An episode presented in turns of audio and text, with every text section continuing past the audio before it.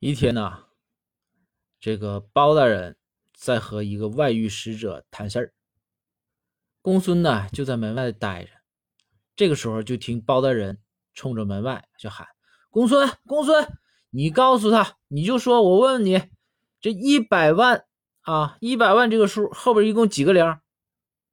然后公孙说：“六个零，六个零，大人。”然后包大人说：“啊，好，我知道了。”然后。这时候，公孙就听屋里面包大人义正言辞的和这个外遇使者说：“你听到了吧？你听到了吧？一百万后边有六个零，那那么也就是说，二百万后边是十二个零，知道不？”